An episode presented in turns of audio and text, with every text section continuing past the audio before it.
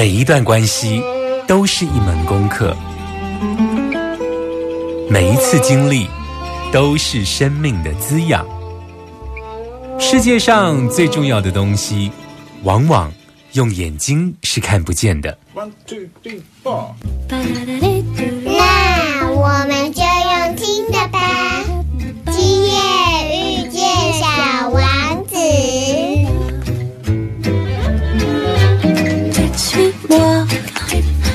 Je sais sourire, suis-moi.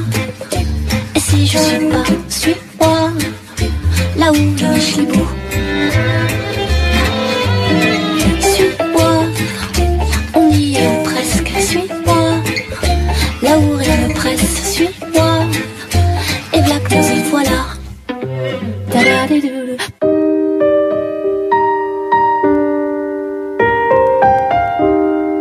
欢迎收听《今夜遇见小王子》，每周六晚上八点，周日晚上九点，阿光会准时在 FM 九九点一大千电台与你相遇哦。嗯，阿光呢，有时候都会在想说啊，其实，在疗愈大来宾这个单元啊，经常会访问那一种，呃，你说他是职人吗？他也不见得把这个当职业，可是他就是会很专注的在一个他有兴趣的事情上面哦。所以我就在想说啊，其实很多事情的开端，可能都是一个故事或是一段缘分。或者用阿光的语言，就是很多灵魂来到这个地球上都有一些特别的设定哦。那这个设定呢，它到底是一个天命还是天赋呢？其实今天的这个疗愈大来宾，阿光为大家邀请到的，也是从一个防重业斜杠到成为一个知名的畅销作家哦，而且他的书哦，一连出了四本。都跟植物有关哦，他包括出了《看不见的雨林》《舌尖上的东邪》《悉达多花园》，还有今年刚出版的热乎乎的《遗忘的拉美》哦。这四本书呢，其实都在谈跟植物有关，但是呢，它呃每一本书啊，我相信它都有一个内在的旅程。因为阿光自己看他的书哦，发现包括他在写《悉达多花园》的笔触，还有就是像这个《遗忘的拉美》。《遗忘的拉美》这本书呢，我发现他的笔触很像小朋友，就是它里头充斥着你完全可以看得到，他文字之间有很雀跃的那个心情，跟他写那个《悉达多花园》的那个笔触完全不一样哦。所以这么真性情的人，为什么会喜欢上植物呢？那今天的疗愈大来宾就要为大家来邀请。王瑞敏啊，笔名叫胖胖树。那他为什么叫胖胖树呢？他呢曾经在很多的报章媒体呃接受采访的时候讲过一句话。这句话呢，他就是说，如果我这辈子只能做好一件事，希望可以为台湾留下更多活的文化资产，也就是热带雨林。所以今天呢，阿光就为你邀请到胖胖树。我们马上回来。慢点，慢点，慢点，让灵魂跟上我们的脚步。欢迎疗愈大来宾。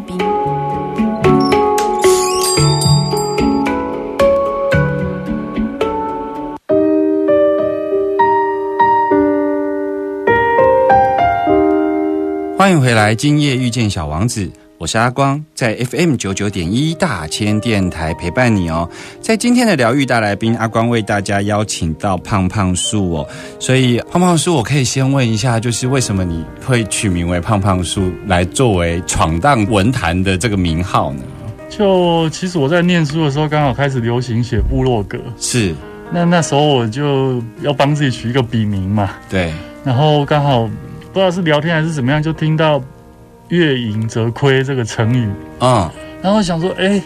那我要提醒我自己要谦虚。那胖刚好就是半月嘛，是就是提醒自己要不要自满，OK，然后不断的学习。因为我们大学校训也是这样，嗯那但是又装可爱，所以用叠字。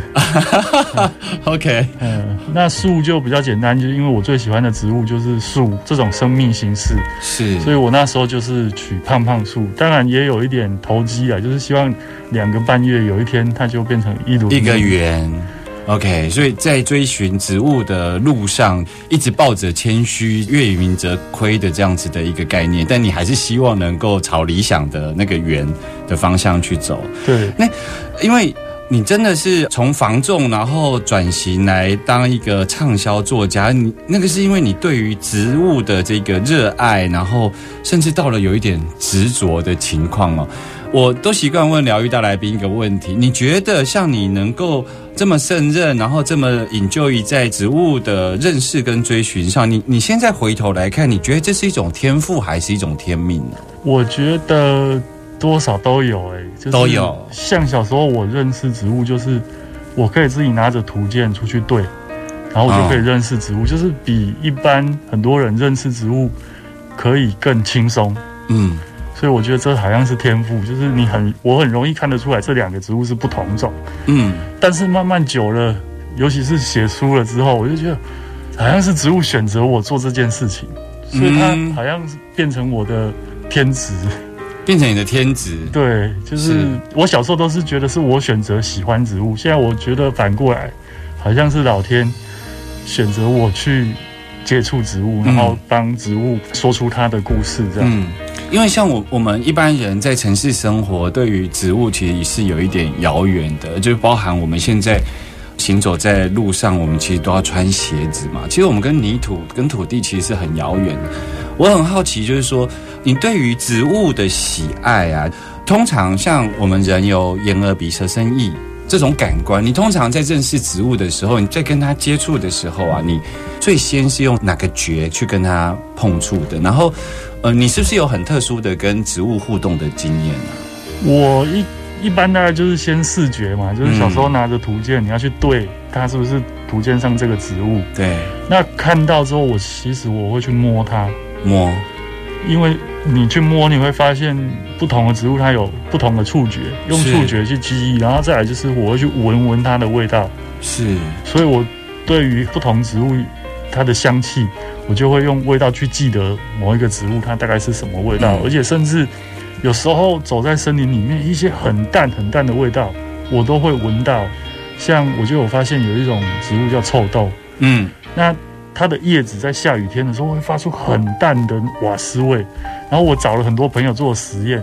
然后经过了很多次，终于有一些些人有感觉到我讲的那个味道，嗯嗯，但我不知道他们是不是糊弄我的，就是那不过这是你认识植物，透过包括视觉、触觉啊，尤其你觉得你的嗅觉特别敏锐。。对但是你你今天认识这个植物，在小时候是透过图鉴，那你后来自己在森林里头闯荡，看到了很多很多不一样的植物，你觉得植物找你去认识这件事情是一种召唤吗？我觉得就是一个我不知道怎么形容，就会有一瞬间一个 moment，一个东西撞进你的脑袋里面，嗯那你就是想要去找这个东西，然后不断的去。那常常我也非常幸运，就是去的时候，它就是呈现它最漂亮的时候，比如说刚好在落果，或刚好在开花。那有时候甚至我很多植物园，我找过很多，我第一本书有写到很多，就是台湾从来没有人找到的植物。嘛是，然后他们就问你怎么会找到，然后我说啊，就好像有一个不知道，也不是声音，就是一个想法，你就想要往那个方向走过去。那走过去，你会看到它，就觉得很奇怪，就是我自认为我认识的植物不少，然后你不认识它，然后你就会拍照，然后想要找到他是谁的那种感觉，然后会想要进一步了解他，或者是像我去亚马逊。大家都这样走，然后我就是会滑倒，然后滑倒我就很高兴，因为我就看到有 有有，我看到那落叶下。面那那植物，我就觉得，或者是有一些植物，你就会觉得它好像在跟你说来来来来，我在这里，是是，但是不又不是声音哦，是一种东西撞到你的头里面那种。所以它不是一个具体的是呃来看什么，而是你隐约会有一种感觉，就是要朝那个方向走去，对对然后去发现它。对。那因为太多次了，然后我自己学自然科学的人，我觉得这个又没有办法用科学解释，我只能抱着这个崇敬的 这种心去认识它。是是是，去感受他们想要展现的部分。因为像你书里头写那个跌倒，其实那个如果没有那个跌倒，你的我们人的视角是完全不会发现它的哈。因为它真的太矮小，而且它被很多东西盖住了。嗯嗯，嗯然后我为了拍它，我几乎就弄了一身泥巴，因为光线很微弱，所以你要一直蹲在那边等，然后几乎是贴在地上，对，趴在地上等光线好一点，然后一直去调，然后把它拍清楚，这样。是像像你呃呃跟植物的互动里头有这么多的特殊的经验，然后我看你每一本书啊，从第一本到现在，每一本书都超过十万字以上哦。你你如何将这个跟植物互动的经验，不只是好像科普的吧它的学名啊，我看你里头有一些对。各种植物，你有你自己的一些看法。你在书写的时候，你从触觉、从嗅觉、从视觉转成书写这件事情的时候，嗯，你你你是如何能够这样子一股脑儿的？而且你一连四本，这个都很大部头的书，你在书写的时候有什么特殊的情况吗？就是会有时候半夜，比如说两三点，你就被挖起来，嗯，就是会有一个声音叫你赶快起来把这一段写起来，然后或者是明明就写写写写到十一二点，觉得好累，想要睡觉，但是就是停不下来，然后嗯一直写一直写，然后甚至明明两写到两点，五点他又把你挖起来，又继续写，是，就很密集。很多人说你怎么可以在这么短的时间写这么多字？我说，这有点像是老天爷写的，我不知道怎么形容这个感觉，就是你就写不停，然后甚至有时候会觉得妈呀，我眼睛好痛哦，我头好痛，好想睡觉，但 都已经真的是眼花的状态在写这些东西，然后写完之后重新校稿的时候就觉得妈呀，这是我写的吗？是是是 的那种是感觉，是有一种熟悉的陌生感。对对对，就是就是觉得很神奇，叫你起来写，那会是个灵感，就是说针对某个植物，还是说它针对某个书写方向，还是它会是一个什么样的念头进来到你的心智里头啊？其实就是灵感，而且你开始写你就停不下来。啊、就是像你想要很多话，你想要讲出来那种感觉，然后很难描述。可是我后来有去问了其他的作家，是他们说，哎、有他们有类似的感觉。是，我我访问过一些作家，他们都说这是书写的最高境界，就是有一点像生产，就是一股脑儿的出来，你才会放掉。对对对，然后像，呃，有点像着魔的那种是感觉，就是走火入魔那种停不下来，你你就是拼死命。所以我每一本书写完，我大概就是会生病，病一场啊，嗯哦因为就是整个放松了，然后就会要么就是大感冒，要么像我这一次就是阑尾炎去住院，就是你出完这本书，然对后对对，然后老天好像就会让我休息一两个礼拜。嗯，呃，每次看到呃作家们这么含辛茹苦的孕育一本书哦，尤其像胖胖树，他是呃每次写的这个书都是大部头哦，所以阿光哦，接下来的节目想要来直接进到这个新书里头，尤其是像这一本新书是完全从拉美谈到台湾的植物哦，我们马上回来。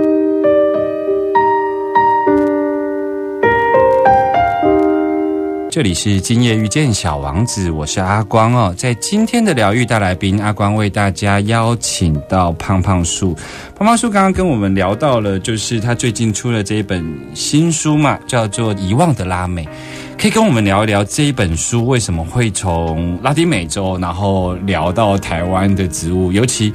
呃，我自己是特别挑了几个啦，因为我觉得这个是台湾很多人，因为你自己是对植物很有认识，所以你会觉得好像这个其实是有很多的误谬，就是这不是台湾原生种。可是如果站在一般人的经验里头，所以我挑了几个，包括番薯啊、玉米啊、花生，包括台湾，大家都觉得台湾是番薯。你会做这样的连结，是因为你这一趟走了拉美之后有哪一些发现？这个其实是我一整系列的著作。那前几本的书名其实是很好理解的，，对，比如说都是很直觉，比如说《舌尖上的东西》《嗯，西达多的花园》，看书名你大概就知道我要讲什么。可是拉美为什么会被遗忘？然后为什么又跟怀旧扯上边？对，我就用了很多植物来交代，因为我从小其实有一段时间呢、就是小学有几年跟阿公阿嬷住在云林的乡下，嗯，所以我是每天是赤脚到处跑的那种，然后跟土地的连结是很深的。对可，是这一段记忆，在我因为后来因为升学的关系，所以我来台中念小学，然后开始求学之后，就离我越来越远。嗯，那这些记忆几乎都忘记了。可是我去拉丁美洲，就是每做一件事情，就觉得某一个 moment 就把你拉回去那个瞬间。比如说我在逛菜市场，我就看哇花生呢，然后我就想说，哎，不对啊，这是他们的土产。对，那因为我从小云林云林就是是种花生，因为北港特产就是花生跟番薯。对，那吃番薯我就觉得哇，这是番薯，可是又会觉得那种感觉很奇怪。是然后我是向导在路边采偷芭辣，然后啊。像我们现在吃到芭辣，像我之前还有小朋友说哈，芭辣有种子吗？我说芭辣当然有种子，是是是，可是小时候我们吃的芭辣其实是偷芭辣比较容易取得，泰国芭辣很贵啊，那时候对。刚引进的时候，对。或者是偷芭辣以前都被拿去榨果汁，就是喜宴的时候，阿公都会带我去流水席，然后就那时候就是都是喝那个芭乐汁啊，对，那个味道已经很久没有他们是比较像是番石榴，他们就是土巴辣的一模一样的，就是那种小小硬硬，但是味道很重的那种，所以感觉很奇怪。就是明明是一个很遥远、陌生的国家，可是嗯做的每一件事情都会拉回去我小时候的某一个瞬间。嗯，那这是我个人的经验。对，那甚至我回来台湾，我在查植物的资料，就会让我想起很小时候收集，因为认识热带雨林，很多人大概就是从南美洲开始。对，然后我们以前资讯不发达，那收集资料大概就是靠书啦、报纸啊，偶尔电视会播。那时候大概公视还没有独立出来，还放在台视还是华视的时候，，偶尔会播一些节目。对，然后我就收集很多简报、很多的书。然后这一趟旅行就让我很想回家翻书的那种冲动，就是是，把很多的小时候的已经忘记的记忆全部都拉回来那种感觉。是，那这么多的植物，我们在台湾非常的熟，可是却是人家的所谓的原传统，传统食物。对，那所以你去到那边接触这种感觉，好奇怪，真的很奇妙。我们在概念上帮忙听众朋友厘清，就是说，其实呃，我们想象中，比方说你写《舌尖上的东西》啊，或什么，就不管是它在地缘上，或是在，就是我们可以理解为什么它会进到台湾。可是像刚刚讲的，像番薯啊、玉米、花生啊、芭辣、释迦等等的，就是我们甚至有一些都会觉得这个是台湾原生种，或是台湾自己本地产的东西。它它如何从拉美？我很难想象在地缘上这么远呢。就我常常讲，就是台湾其实在很早就已经国际化了。就是嗯，当荷兰、西班牙来台湾的时候，那时候台湾就是很重要的贸易的地点。是然后，所以来自四面八方的大船，是，然后特别是荷兰，他那时候就不管从印尼还是从菲律宾，就带了很多的植物。那像我们有时候去国外吃了一个好吃的东西，你会想要带回自己故乡种嘛？那那时候潮州人也是，就是在整个东南亚、台湾，然后中国沿海往来，所以哦包括东印度公司的一些经对商贸对对，易，所以你看那时候不管是外国人还是华人，其实都是在海上跑来跑去的。对所以很容易就是把很多在西班牙已经先引进东南亚的植物，就这么带到台湾来。不过中南美洲也的确都是西班牙语系的国家，对所以包括直接的贸易跟间接的所谓大航海时代的时候就开始在交流。我其实是从小就有一个问题，就是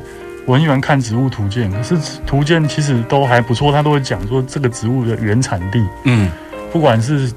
汉生小百科啦、小牛顿啦，其对实都会有一个很小很小的栏位，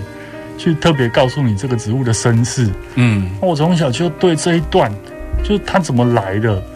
非常的感兴趣。所以我其实从那以前没有 Google，对，所以到大学之后，我就开始疯狂的去找到底它为什么要带这些东西来。嗯，就是我也常说，我从植物重新认识我们这块土地，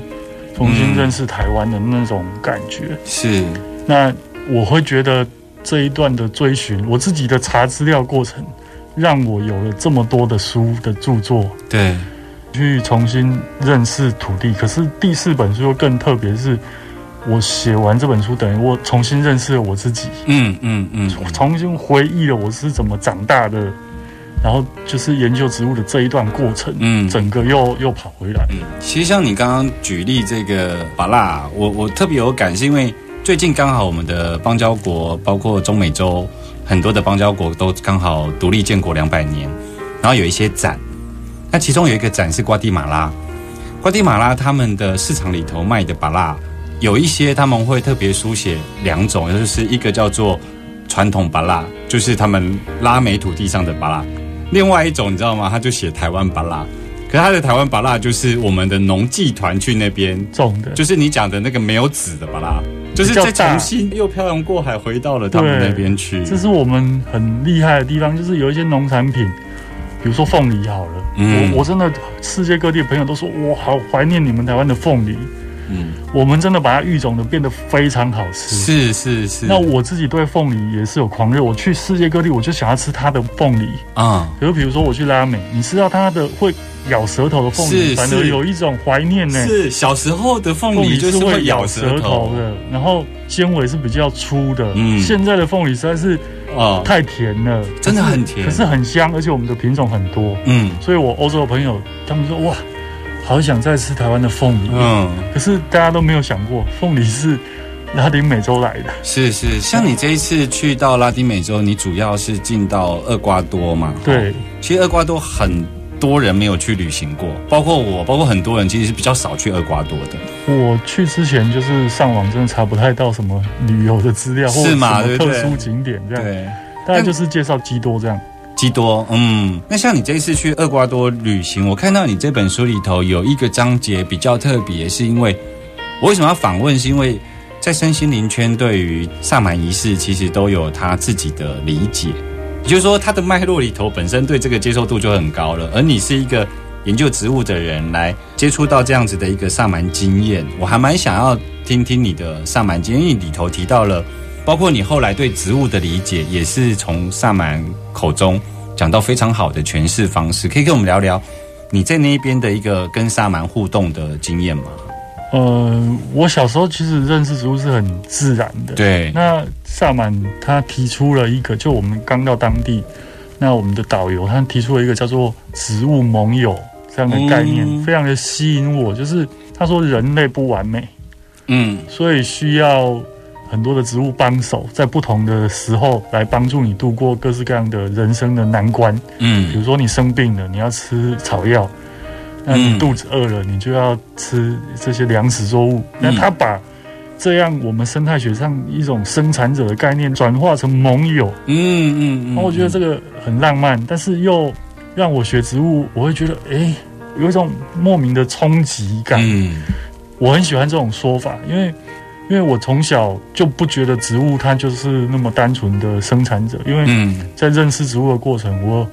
我得到了很多的算是快乐吧，就是、嗯所以大概这个第一个冲击就是植物盟友这样的概念。我在其他的，因为我对民族植物很有兴趣，就是嗯不同的民族他们怎么接触植物，怎么了解植物，怎么使用植物很有兴趣。但是我在其他不同的国家、不同的民族都没有听过植物盟友这样的概念，嗯。啊，这是我非常喜欢的。所以其实我们的教育过程里头，我们从生态链或者是从我们会把植物当做是一个很低阶的生产者，然后它好像是那一个整个食物链里头比较低端的地方。可是萨满长老因为他们的世界观跟我们不太一样，所以他们在理解植物跟动物，所以他们会有包括植物盟友，甚至会有力量动物的概念。那植物盟友他们其实也有一些仪式，听说你们也有包括抽到植物同盟的这个牌卡等等的，你你也有这样的经验？其实他们植物盟友比较原始的方式是，嗯，从你不同的需要，那你长大的过程，你的族里面的长辈就会告诉你，你这时候应该去认识什么样的植物盟友。可是我们是有点是导游他自己学习之后，然后想要给我们了解，所以嗯。第一个晚上大家就围圈圈，然后他就用那个植物的丁记，然后我们让我们去认识这些植物，然后最后大家再随机的去抽，就是他用小袋子装起来。是。它里面装了植物，然后也装了一张这个植物的卡牌。本来想说这个就是一个也游戏，也也有牌卡，也有有植物的一部分，就是嗯。像比如说苦丁茶，它就有它的叶子嘛；对，那比如说猫爪藤，它就有它的藤皮之类的。那我们就随机这样去抽。一开始我说真的，学自然科学的人都会有一种嗯半信半疑的那种感觉，就觉得就是个小游戏嘛。是那没想到就抽完之后，每个人真的就开始，比如说像有一个姐姐，她就是要戒烟，所以她不想抽到烟草，结果她就抽到烟草。那我会觉得我认识肯源温老师是因为这个一种叫古巴箱子，啊所以我就想说我会不会抽到古巴香嗯。子，结果没有，我抽到龙血。龙血。对，然后我们那一团就三个人抽到龙血，然后好巧不巧，三个人生日是同一天，就是很可怕，样子真的。哦，而且大家都有买龙血，因为它止血效果很好。。是是是，然后因为我的室友，他的龙血就漏了整个像命案现场一样。是是，那其他人龙血全部漏了，嗯就只有我们三个抽到龙血血的人，安然无恙的把龙血带回台湾。哦哦哦，是你说是巧合也好，然后说是龙血的安排，他就不想让你得到它，他就漏光给你看。是，就大家一样的玻璃瓶啊，嗯。那为什么会这样？无法解释。就就像你在前面讲到的，很多时候，后来你越来越觉得是植物来找你，而不是你去找植物哦。对啊，就有这种不科学的感知，嗯 无法解释。是，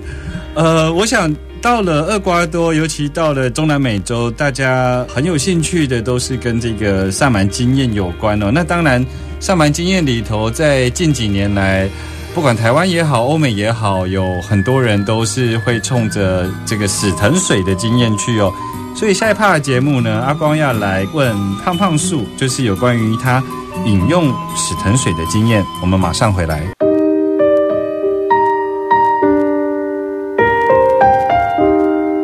欢迎回来，今夜遇见小王子，我是阿光。今天的疗愈大来宾阿光为大家邀请到胖胖树哦。刚刚跟胖胖树聊到，就是有关于他这一次去厄瓜多，然后到丛林里头探险，然后认识了很多的植物。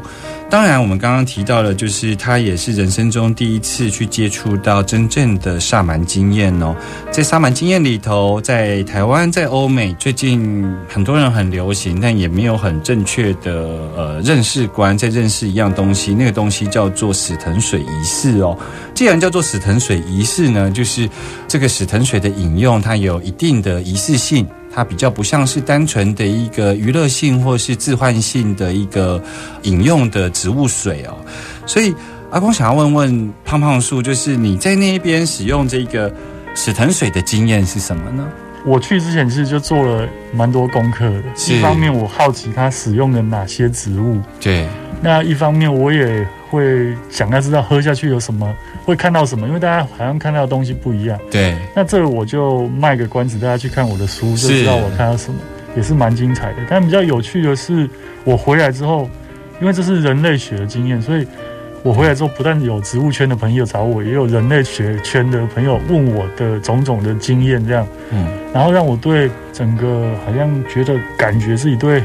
人类的起源、知识的起源有有更深的理解。那这是科学性的，嗯，因为是考察的结果。对那另外就是很多人问说，那对你的人生有改变吗？嗯，马上回来的时候，其实脑袋是乱的，其实是很难去想出来的。可是我后来回头去想这段经验，就是我们去那边还有另外一个仪式叫做蛋枕。蛋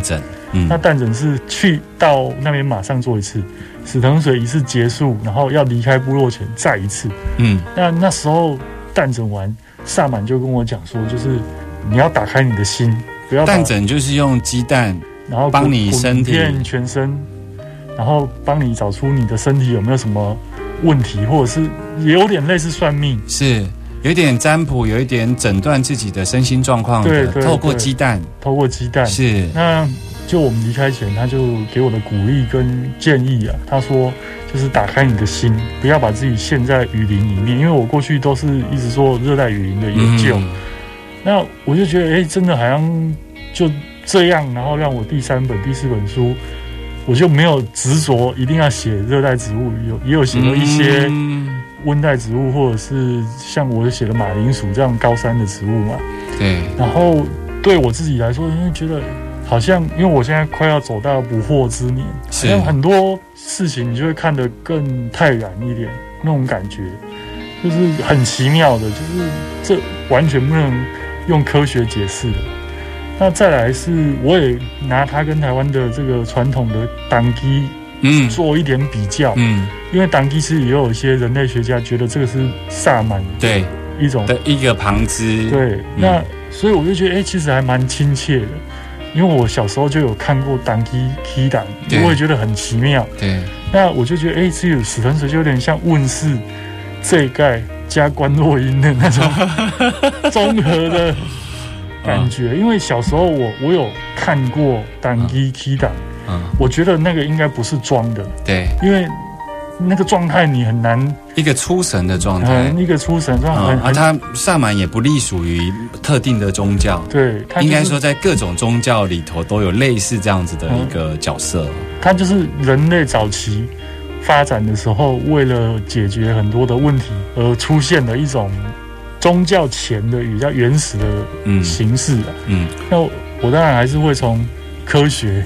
的角度试着想要去了解这些事情。我们可以稍微整理一下，你刚刚特别提到蛋诊的意思是说，你到厄瓜多的时候，一进到部落，他先帮你做了蛋诊。蛋诊那那时候的蛋诊，萨满长老跟你说了什么？那时候他就是讲了我很多身体上的状况，然后就觉得，哎、我从来没有跟人家讲过，还蛮符合，还蛮符合的。然后讲我像我去做中介这件事情，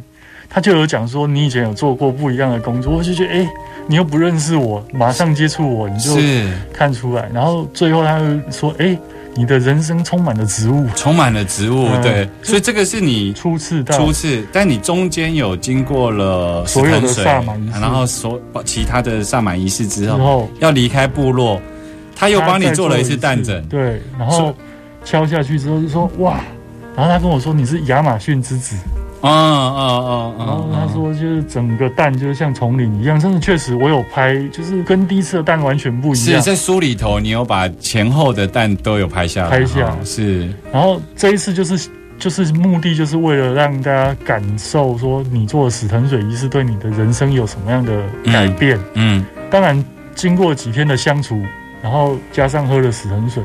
那在喝死藤水当下，我真的很疑惑为什么我会看到那些东西。嗯，但是他的鼓励，然后加上我回来台湾，每天都在想这些事情之后，我我慢慢的理解，好像就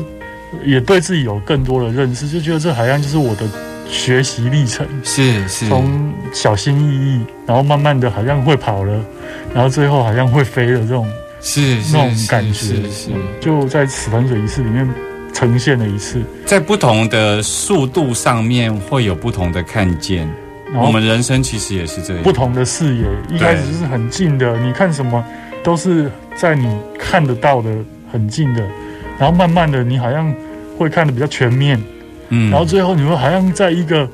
制高点往下看自己的那种感觉，蛮特别，蛮奇妙的。是。如果之后还有机会，你会想要再尝试死藤水吗？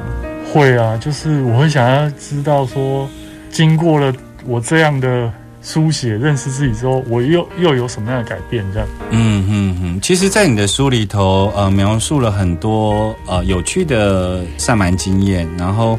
我不觉得那个是差出来的主题，我觉得，因为包括你在介绍死藤水的时候，很多人会以为死藤水的主要作用是死藤，但其实不是，它其实是一个复方的草药汤，所以。你站在这个植物学的研究里头，它你就是会把这个所谓的死藤水的植物一一的在你的书里头做介绍。那阿光在这里也要呼吁听众朋友，就是呃，史藤水仪式，它之所以称为仪式，它就必须要有呃有经验的上满长老来带领哦，他才会带领你到你自己的一个特殊独一无二的旅程。所以阿光也不赞成你自己在取得包括相思树皮啊等等的，然后就自己做了这样子的一个尝试哦。那今天呢，非常谢谢就是胖胖树王瑞敏来到阿光的节目当中哦。听众朋友，如果呃有兴趣，尤其你对于植物有兴趣的话，可以去找出胖胖叔以前的作品，因为他每一本书的笔触哦都不太一样哦。他从第一本看不见的雨林，那后来舌尖上的东邪，甚至于到后来前一本悉达多的花园，还有现在这一本叫做遗忘的拉美哦，大家也可以像胖胖树的热带雨林，它上面有很多呃很有趣的介绍、哦，像他最近的这一个书呢，跟餐厅合作，所以他就有出了一系列的这个拉美的这个套餐哦。我觉得这种尝试都是非常有趣的，你透过了美食。透过了触觉、味觉来认识这些植物哦。今天非常谢谢胖胖叔来到阿光的节目中。小王子说：“如果你想要造一艘船，不要抓一批人来收集资料，不要指挥他做这个做那个，你只要教会他们渴望大海。”我们下周见喽，拜拜。